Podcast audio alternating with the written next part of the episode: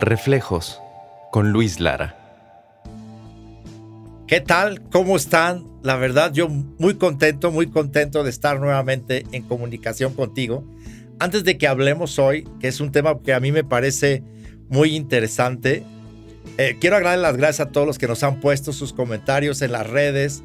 Muy padres, los buenos comentarios. Los que no son tan padres también, síganlos poniendo. El chiste es que estemos en comunicación, no que digan cosas padres o no.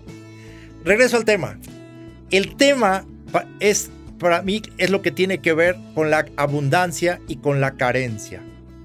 Y mucha gente, yo veo con, cierto, con cierta tristeza, que identifican la abundancia con poderse comprar cosas. Es decir, como si la abundancia proviniera del mundo exterior. Entre más vale tu auto, entre más vale tu reloj, entre más vale la ropa que tienes, piensas que tienes un pensamiento de abundancia. Por todos los caminos se llega a Roma, decía, sin embargo, déjame compartirte el mío. La abundancia de pensamiento no tiene nada que ver con estar gastando cosas o llevar una vida que no va de acuerdo con lo que son tu situación actual. No quiero que te vayas a confundir que yo estoy equivocado en que hay que llevar una vida de hippie, ponerse una túnica y empezar a caminar con dos sandalias por el desierto. No, no hay nada más alejado que eso. Donde sí yo creo que es muy importante es que no le puedes al mundo externo darle el valor de tu mundo interno. La abundancia proviene de tu pensamiento interno y de hacer las cosas que te funcionan.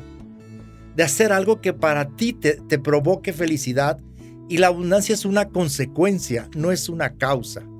Pero parece ser, y lo encuentro en muchísimos emprendedores y en nuevos mutantes y todo, que, que lo que a ellos les interesa es simplemente comprar cosas para comunicarle al mundo exterior que han recibido más dinero.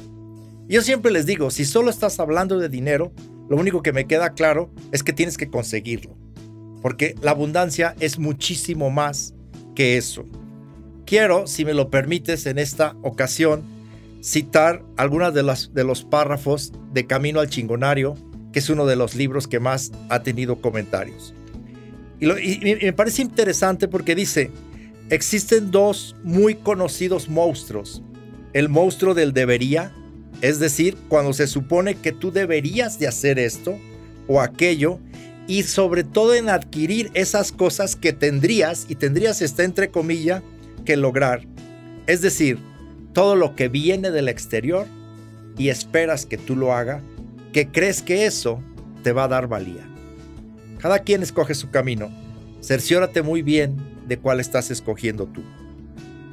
El segundo monstruo es el que corresponde al monstruo del esque. Son las historias que te cuentas, las justificaciones que te ponen en carencia.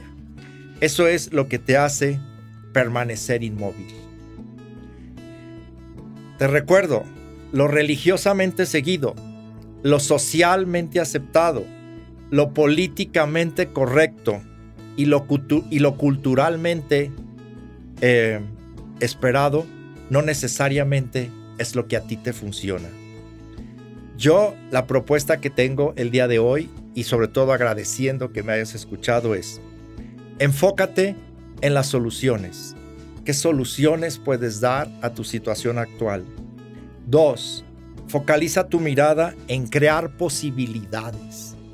No hay nada tan, tan potente como un mundo donde tú tengas la posibilidad de estar llevando la vida que quieres. Y finalmente, y con esto hoy quisiera despedirme, es que tanto te estás escuchando para reinventarte. Fíjate muy bien que no digo que estés escuchando a alguien, sino que te estés escuchando tú mismo para reinventarte. Nuevo mutante, te mando como siempre un gran abrazo y para mí créeme que es una increíble emoción poder estar contigo. Que estés bien.